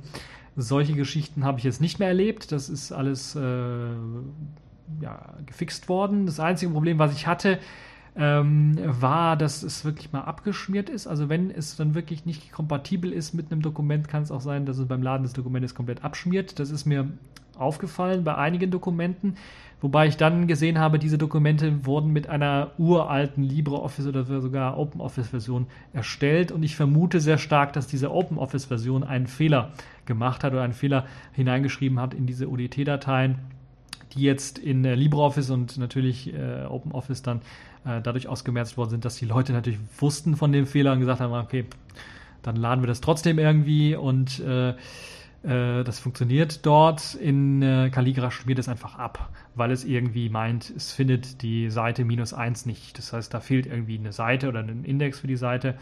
Ähm, war aber kein großes Problem, kein großes Ding. Einfach mal LibreOffice öffnen, dort nochmal abspeichern unter dieser neuen LibreOffice-Version und dann in Calligra öffnen. Und das Ding hat funktioniert ohne große Probleme. Formatierung war auch richtig. Und das Schöne und Tolle ist bei Calligra, ähm, äh, ist schon mal vielleicht auch ein Blick für die Leute in, in die Zukunft, die LibreOffice sehr stark mögen. Da gibt es eben auch schon die Seitenleiste, die ist dort von Anfang an integriert und man hat dort die Möglichkeit, dann die Formatierung beispielsweise bei Textverarbeitung zu ändern. Man hat aber auch die Möglichkeit, so Dinge wie Bilder äh, oder Grafiken einzufügen, was ich sehr schön finde. Und es ist sehr, sehr einfach gehalten. Es gibt wenige Optionen nur das könnte vielleicht den einen oder anderen abschrecken, aber es gibt viele Optionen dann auch in den Untermenüs zu finden. Aber diese wenigen Optionen, die es in der Seitenleiste gibt, die sind sehr äh, komfortabel, sehr, sehr nützlich, weil so Sachen wie beispielsweise Fußleiste, Fußzeile einfügen, eine Fußnote einfügen oder sowas, das ist schon alles in der Seite schon mal drin. Das sind so Sachen, die man häufig macht bei einer Textverarbeitung. Die sind da schon drin, die kann man da äh, ausprobieren. Tabellenverarbeitung, gibt es einen eigenen Reiter für, kann man Tabellen erzeugen. Das sind so Sachen, äh, die machen ordentlich viel Sinn, ist ordentlich aufgeteilt. Es ist natürlich noch äh, nicht so richtig dynamisch, wo man sagen könnte, okay, man klickt ein Bild an und rechts werden einem dann nur noch die Bildoptionen angezeigt, ähnlich wie man es von der Ribbon-Oberfläche von, von äh, MS Office kennt. Ähm, das ist noch nicht so gut gelöst da. in Calligra, aber es ist schon mal auf dem richtigen Weg und es ist deutlich einfacher äh, zu äh, benutzen als LibreOffice, weil es halt weniger Optionen auf einmal irgendwie dem User, dem User vorzeigt oder vorgaukelt, die, die zu haben. Und das ist halt so ein bisschen äh, entspannter arbeiten mit Calligra, gerade mit dem äh, Words-Programm. Und äh, was ich recht gut fand, äh, fand, war, dass es äh, dort dann auch äh, jetzt mittlerweile, ich glaube vorher gab es das auch schon, aber mittlerweile die Lösung hat, dass man äh, einfach sagen kann, okay, erzeuge mir ein, ein, eine PDF-Datei, druck mir das aus oder speichere das ab und dann kann ich das Ganze abspeichern, kann dann auch sagen, ich möchte es als ODT, als Doc äh, abgespeichert haben und so weiter und so fort. Gibt mir dann auch Hinweise, wenn du es als Doc speicherst, könnten eventuell irgendwelche ähm, ja, Formatierungsoptionen äh, dann verloren gehen, die du da gemacht hast, weil sie dann am besten mit UIT gespeichert werden, solche Geschichten. Aber auch irgendwie Sachen finden, wie, wie ich hier gerade gesagt habe, Fußzeile einfügen, ist viel einfacher, dadurch, dass es in der Seitenleiste drin ist, direkt mit einem Klick erreichbar, als irgendwo in einem Untermenü versteckt. Datum einfügen und solche Geschichten auch ebenfalls sehr, sehr einfach möglich in äh, Calligra. Äh, und äh, vor allen Dingen hat mich die Performance geflasht, weil es deutlich schneller ist als LibreOffice beim Öffnen von Dokumenten, aber auch beim Arbeiten von Dokumenten, beim Suchen von großen Dokumenten und so weiter und so fort. Es verbraucht deutlich weniger Ressourcen. Es kann aber auch ein bisschen was deutlich weniger als LibreOffice, muss man ganz deutlich zugeben. Auch bei der Tabellenverarbeitung äh, hat mir in Sachen Usability, habe ich da so klitzekleine Problemchen gehabt äh, was das angeht, zum Beispiel das Markieren von, von, von Spalten und sowas, das äh, muss man auf eine bestimmte Art und Weise machen. Ansonsten meint er, man möchte eine Spalte kopieren, anstatt dass man die markieren möchte. Solche Geschichten, äh, also ein paar Usability-Bugs gibt es da immer noch drin.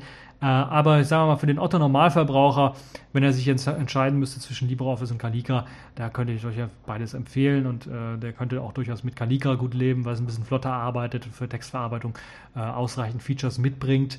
Ähm, und äh, aus diesem Grund auch wieder mal so ein Kandidat. Schaut es euch unbedingt mal an, Caligra. Ich werde es jetzt häufiger verwenden, habe das auf, auf äh, zwei PCs auch installiert, werde das häufiger verwenden, um auch mal zu schauen, wie sieht es mit der Kompatibilität aus von den Dokumenten und so weiter und so fort. Funktioniert das? Und ich werde auch mal ausprobieren, weil ich nicht ausprobiert habe, die Präsentationssoftware dann mal da eigene Präsentationen mitzuschaffen. Bei, bei LibreOffice bin ich da mittlerweile recht geübt drin, aber mit äh, Calligra, mit dem Presenter habe ich es noch nicht ausprobiert. Äh, würde mich mal interessieren, ob da genauso viele Funktionen mit drin sind wie bei LibreOffice. Ich fürchte eher nicht. Äh, müssen wir mal schauen, ob das brauchbar ist, das Programm. Ansonsten Words und äh, die Tabellenverarbeitung sind recht brauchbar schon.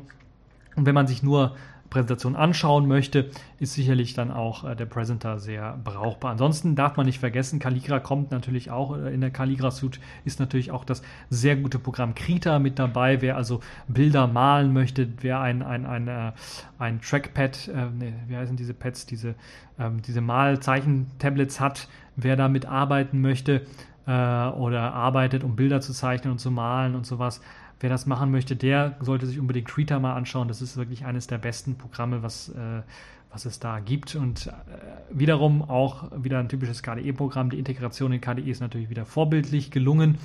Und äh, äh, das gilt dann natürlich auch für Krita. Und wirklich ein gutes Programm. Bitmap und Vektorgrafiken können damit gemacht werden. Für Vektorgrafiken gibt es auch noch Carbon, soweit ich weiß. Das ist aber ein bisschen was eingeschränkter. Ähm, äh, als Alternative für Inkscape natürlich überhaupt nicht irgendwie, sondern das ist so, ja, gerade mal, eine Vektorgrafik öffnen, vielleicht mal äh, was hinzufügen, was ändern äh, an dem Pfad oder sowas und dann wieder abspeichern. Das war es auch schon. Ähm, wie das mit Krita aussieht und Vektoren, da weiß ich noch nicht. Könnte sein, dass das da auch mit integriert ist. Ich habe da bisher nur Bitmaps mit bearbeitet, das hat wunderbar funktioniert und vielleicht auch ein Geheimtipp für die Leute, die so ein bisschen was Photoshop-Ahnung haben. Ähm, hat nicht also die ganz großen Funktionen wie zum Beispiel GIMP als allergrößte Photoshop-Alternative, die man so kennt, aber hat eine, eine UI, die, glaube ich, ein bisschen was näher an Photoshop dran geht. An, vom, vom Aussehen her, auch wenn es bei GIMP mittlerweile auch einen Einfenstermodus gibt.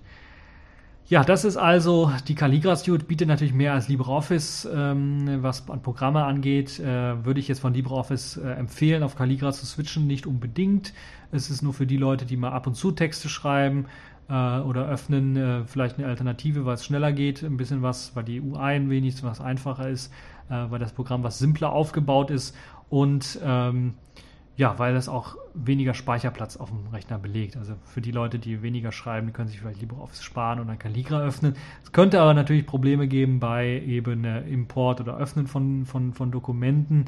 Ähm, da kann es sein, dass LibreOffice noch eine Ecke besser ist. Ich habe jetzt nur ein paar Dokumente verglichen, da habe ich keinerlei Probleme feststellen können. Ähm, müsst ihr selber einfach mal testen und, und schauen, ob das mit euren Dokumenten dann auch wunderbar funktioniert. Wenn ihr hochkomplexe Dokumente habt, könnte ich mir vorstellen, dass da LibreOffice eine Ecke besser ist, aber ansonsten ist es halt immer, hält es sich das so irgendwie die Waage, was, was das Öffnen von Dokumenten angeht. Es ist zumindest interessant auch für die Leute, die bei denen vielleicht LibreOffice das Dokument nicht richtig öffnet, die können es mal in Calligraph probieren, vielleicht ist dort der Filter ein wenig besser. So, das äh, habe ich viel geredet. Ich könnte eigentlich eine eigene Sendung dazu machen, zu den äh, Programmen, die ich da getestet habe. Ähm, das also zu meiner Gesamtempfehlung. Schaut es euch an. Die Programme, es gibt keinen Grund, warum diese KDE, großen KDE-Distributionen die Programme nicht standardmäßig ausliefern.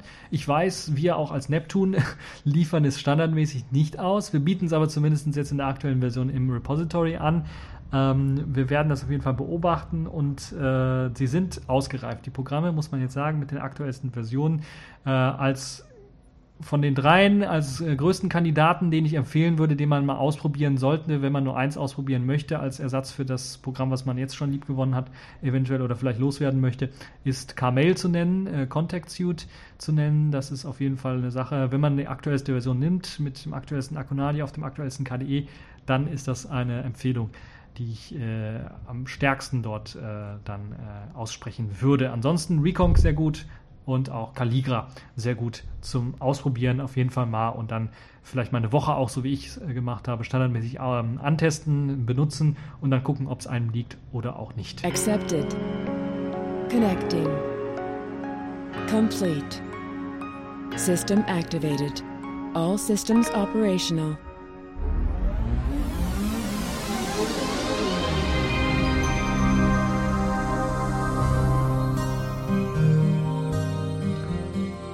Ja, kommen wir jetzt zu den Kategorien der Woche.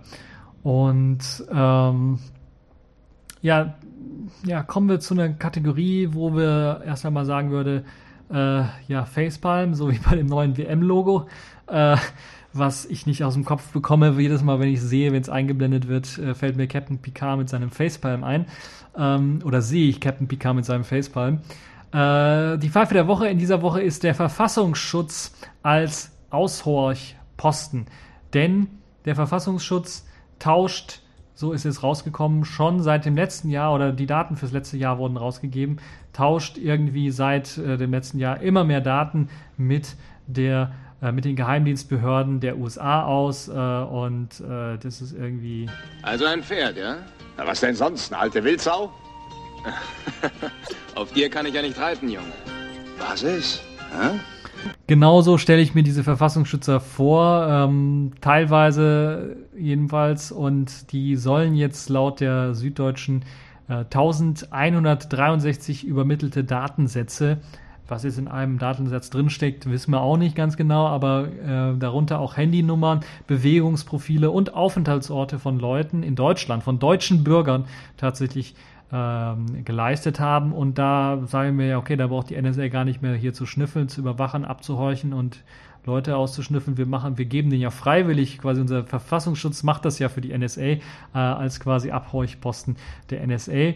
Ähm, und äh, ja, und erhoffen sich ja natürlich dadurch Anerkennung äh, der NSA und so weiter und so fort, dass sie dann halt eben äh, besser äh, in dem ganzen äh, Sicherheitsapparat denn da äh, ja, aufgenommen werden. Wir wissen vom letzten äh, Jahr, Juli zum Beispiel, dass äh, der Bundesverfassungsschutz dann eine Testversion zum Beispiel von XKeyscore benutzt hat, äh, mit dem eben auch die NSA Auswertungen der Riesendatenmengen vornimmt. Solche Geschichten sind da so eine Sache und äh, ich glaube. Wenn du denkst, du hast einen Dummen vor dir, bist du an der richtigen Adresse. Davon bin ich überzeugt. Das kann man beim Verfassungsschutz durchaus schon sagen. Und äh, vor allen Dingen ad absurdum führt ja natürlich auch, dass der Verfassungsschutz gegen die eigene Verfassung verstößt, weil ja eigentlich Paragraph 3 des Bundesverfassungsschutzes gesagt sagt, dass die Aufgaben der Verfassungsschutzbehörden des Bundes und der Länder dass es die Aufgabe der Verfassungsschutzbehörden des Bundes und der Länder ist, die Sammlung und Auswertung von Informationen, insbesondere von sach- und personenbezogenen Auskünften, Nachrichten und Unterlagen über sicherheitsgefährdende oder geheimdienstliche Tätigkeiten im Geltungsbereich dieses Gesetzes für eine fremde Macht gar nicht ausführen zu dürfen oder äh, gar nicht machen zu dürfen. Und das ist wirklich, das ist, da fällt einem auch nicht mehr viel ein. Äh, die verkaufen quasi unsere Daten äh, kostenlos was sie dafür kriegen, ist einfach nur Anerkennung und vielleicht ein paar Programme zur Auswertung von Daten von den Amerikanern. Und es ist ja auch bezeichnend, dass jetzt der BND auch jetzt das Gleiche machen möchte wie die NSA, äh, live quasi Daten von sozialen Netzwerken abgreifen, abfischen, dass sie da irgendwie Sachen auslesen. Und das meinen sie tatsächlich ernst. Das ist kein Witz, das meinen sie ernst. Und wenn da keiner jetzt mal von den Politikern endlich mal denen richtig auf die Finger haut, dann, äh, also da müssen Kopf, Köpfe rollen. Die Leute, die mit solchen Ideen kommen, müssten eigentlich direkt aus der Behörde rausgeworfen werden, äh, weil sie da eigentlich nicht hingehören, weil sie gegen ihre Bestimmungen verstoßen, weil sie eben nicht das gesamte äh, Wohl des Landes im Auge, im, im, im, Auge, haben, sondern eben nur ihr eigenes oder was ihre Arbeit deutlich erleichtern würde. Und das ist, äh, ja, das ist leider nicht ähm, zu vertreten. Das darf eigentlich nicht sein. Oder da muss es zumindest eine klare Opposition geben, die denen auf die Finger klopft. Ähm, und da wundert es mich ja auch nicht, dass jetzt bei dieser engen Zusammenarbeit des Verfassungsschutzes mit den US-Geheimdiensten jetzt natürlich dann auch die Arbeit des NSA-Ausschusses äh, fast tagtäglich dann immer mehr behindert wird und äh, man natürlich nicht will, dass die USA irgendwie verärgert wird, wenn man sich das ganze Ansehen, das man sich geschaffen hat, irgendwie dann doch äh, irgendwie äh, aufbrauchen würde. Und ähm, ja, das ist halt irgendwie so eine Sache ähm, nach dem Motto, dass irgendwie äh, der NSA-Ausschuss nicht zur Potte kommt, dass das Ganze irgendwie so läuft, dass. Du stellst weiter, sonst gibt's noch einen Pferdekuss. Dann schlaf ich lieber. Dass das Ganze so abläuft und das wollen wir natürlich nicht. Äh, müssen wir also irgendwie was gegen tun und immer äh, den Politikern auf die Finger klopfen, immer unsere Meinung laut kundtun, damit dann auch klar ist, dass äh, hier die Regierung, des, der Verfassungsschutz nicht äh, zunächst einmal nach unserem, nach unserer Auffassung die Verfassung schützt und dann natürlich ihre Aufgaben nicht richtig erfüllt. Ja, aber wollen wir uns nicht zu lange aufhalten bei dieser Pfeife der Woche, sondern gehen direkt über zum äh, Spiel der Woche. Das ist diesmal Civilization 5, das für Linux erschienen ist und das Steam verfügbar nun auch bei äh, der Online-Plattform und ihr könnt euch das Ganze runterladen. Das äh, native Spiel eben jetzt nicht mehr irgendwie so wie bei äh, The Witcher, sondern tatsächlich nativ das Spiel unter Linux runterladen. Ihr könnt das da äh, ausprobieren. Ähm, und ja, das ist ein sehr, sehr spannendes Spiel. Für die Leute, die es nicht wissen, Sid Meier's Civilization, ein Spiel, wo man eine Zivilisation aufbaut, von dem frühesten Mittelalter bis halt eben zu einer modernen Raumfahrt-Zivilisation kann man das Ganze aufbauen, Kriege führen, äh, Ressourcen sammeln und so weiter und so fort. Das lässt sich alles machen in verschiedenen Kontinenten mit verschiedenen kulturellen Hintergründen. Also man hat da die Möglichkeit in den, in den äh, in den Osten zu reisen, man hat die Möglichkeiten in den Westen zu reisen, in äh, Arabien, Saudi-Arabien oder sowas zu reisen, in Asien zu reisen, äh, sich Städte da dementsprechend aufzubauen und so weiter und so fort. Die Grafik ist sehr gut gemacht, das Spiel ist äh, sehr, sehr gut gemacht, äh, kann ich euch nur empfehlen, falls ihr auf solche Spiele steht, euch das mal anzuschauen. Ist jetzt aktuell verfügbar. Äh, Voraussetzungen für das Spielen ist mindestens ein Intel Core i3 oder eine vergleichbare AMD CPU mit A10 Kern 2,4 GHz, 4 GB Arbeitsspeicher und eine Grafikkarte mindestens eine Radeon HD 6450 oder eine Nvidia GeForce 640M oder eine Intel Iris Pro Karte. Und der reibungslose, die reibungslose Zusammenarbeit mit dem Spiel wurde bisher nur mit SteamOS gewährleistet oder getestet. Ähm, wer das Ganze dann auch auf Ubuntu zum Beispiel 14.04 testen möchte, kann das auch gerne machen, sollte da eigentlich auch ohne Probleme laufen, auch auf anderen äh, Systemen, aber es wurde halt eben nur auf das SteamOS optimiert. Vielleicht auch eine Neuerung, dass das Ganze nicht auf Ubuntu optimiert wurde, sondern eher auf SteamOS optimiert. Aber Ubuntu und SteamOS sind ja nicht so weit auseinander, sodass man das Ganze dann auch ohne, ohne Probleme auch unter Ubuntu spielen können sollte. Auch andere Distributionen sollten da keine großen Probleme machen. 30 Euro kostet das ganze Spiel, ist äh, ja, günstig zu haben, würde ich sagen, für das, was das Spiel leistet und bringt. Äh, auf jeden Fall ein sehr, sehr spannendes Spiel, kann ich euch nur empfehlen. Äh, wieder ein hochklassiges Spiel, was es unter Linux gibt und wieder eine gute Sache, die man sich anschauen kann. Sid Meier's Civilization 5.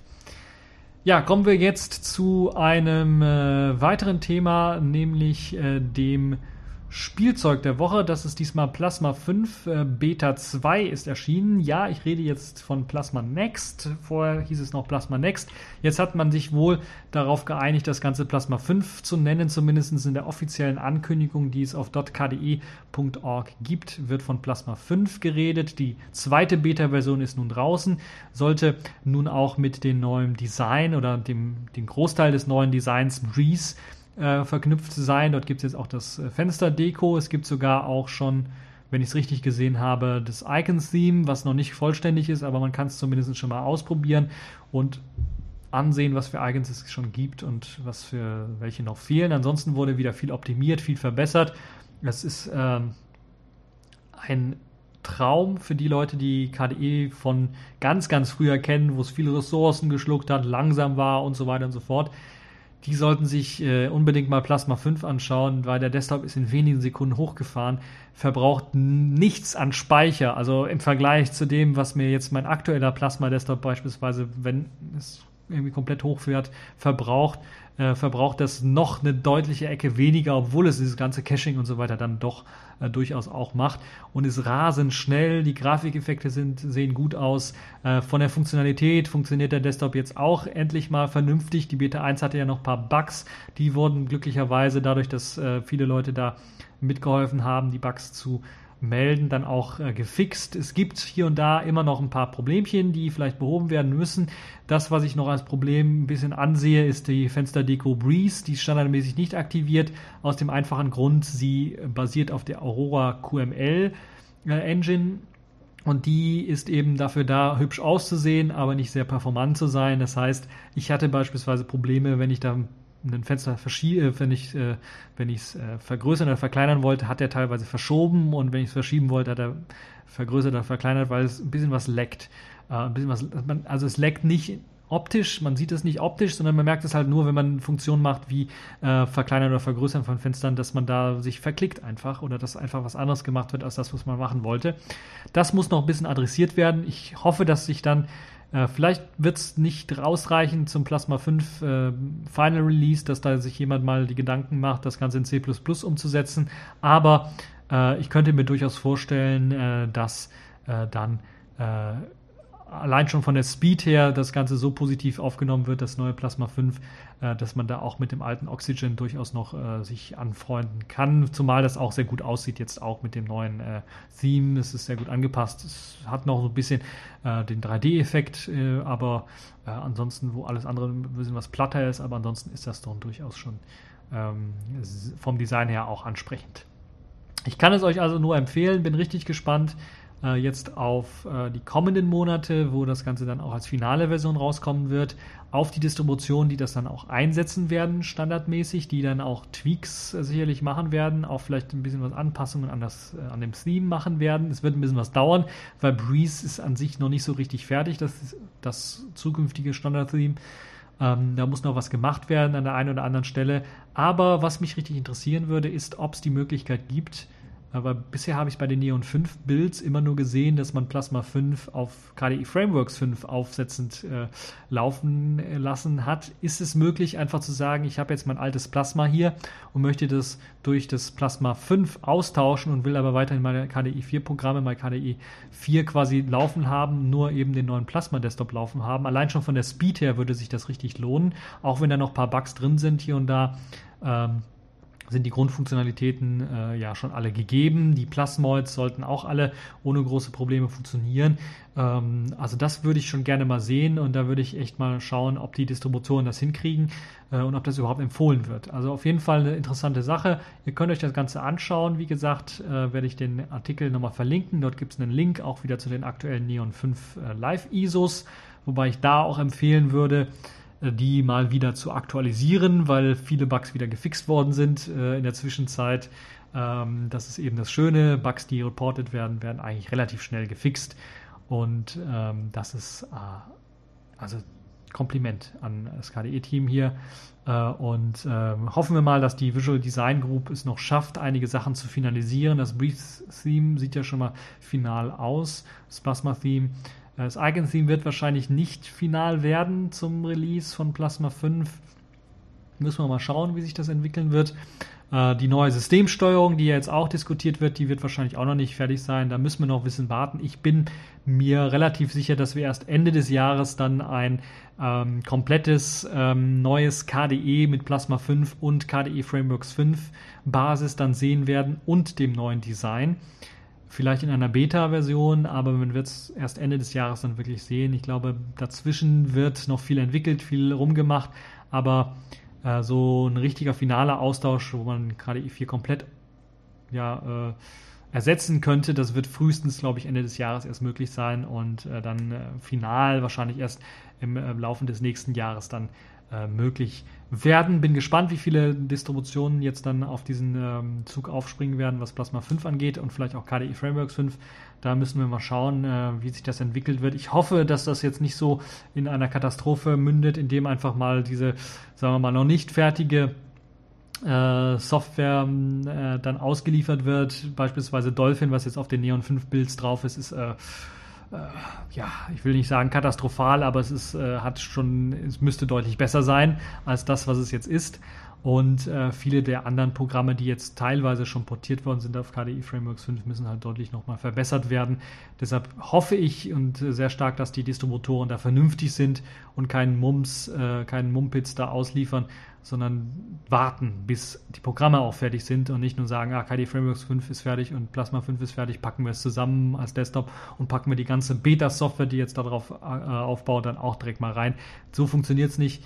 Ähm, das so mein Blick auf eben das Spielzeug der Woche, diesmal Plasma 5, die zweite Beta, könnt ihr ausprobieren. Ja, das war's auch schon für diese TechView Podcast Folge. Ich hoffe, es hat euch gefallen. Ihr hattet Spaß. Ihr habt gemerkt, es ist eine etwas längere Folge geworden. Zum einen länger, weil ich natürlich diesen einen wochenlangen Test hatte, äh, was hier äh, Recon, Caligra und äh, KMail angeht aber es ist auch länger geworden, weil es die letzte Folge ist vor meiner Sommerpause. Ja, ich mache diesmal tatsächlich eine Sommerpause. Nicht ganz so schlimm für den einen oder anderen, weil ähm, es wird in der nächsten Woche noch ein Videospezial geben, ein Sommerspezialvideo geben für diejenigen, die äh, überlegen, sich ein Smartphone zu holen, ein Smartphone abseits von iOS und Android über den Tellerrand mal zu schauen. Ähm, dort werde ich nämlich einen kleinen Vergleich machen zwischen zwei Smartphones, die mit einem Betriebssystem ausgestattet daherkommen, das als Standard-Framework Qt einsetzt und QML einsetzt. Also der Test der Battle äh, der QML-Smartphones, so würde ich das mal nennen. Und da gibt es momentan nur zwei, die draußen sind, ähm, die aktuell sind. Das sind einmal BlackBerry und einmal Selfish OS. Und äh, diese beiden Systeme werde ich dann mal gegeneinander antreten lassen, mit natürlich den, der Hardware, die äh, worauf äh, beide eben auch standardmäßig laufen. Da könnt ihr, könnt ihr euch also darauf freuen, das kommt in der nächsten Woche als Videospezial, das wird das Sommerspezial und dann gibt es erstmal Pause. Dann gibt es drei, vier Wochen Pause für den TechView Podcast. Ähm, ich bin was in Urlaub und Urlaub habe ich mir verdient äh, und da möchte ich keinen Podcast aufnehmen. Ich hoffe, es wird nicht allzu viel dann an Neuigkeiten geben. Ist ja auch irgendwie Fußball-WM und da kann ich durchaus vorstellen, dass sich einige ein bisschen was zurückhalten mit Neuerungen und Änderungen. Ähm, müssen wir mal schauen, wie sich das äh, entwickeln wird dann im Laufe der Zeit und hoff, ich hoffe, dass wir uns dann nach eben äh, den Sommerferien quasi wieder hören, äh, vielleicht auch wieder sehen werden. Äh, ihr zumindest mich. Und ja, das war's für diese TechView Podcast Folge. Und bis zur nächsten äh, Folge.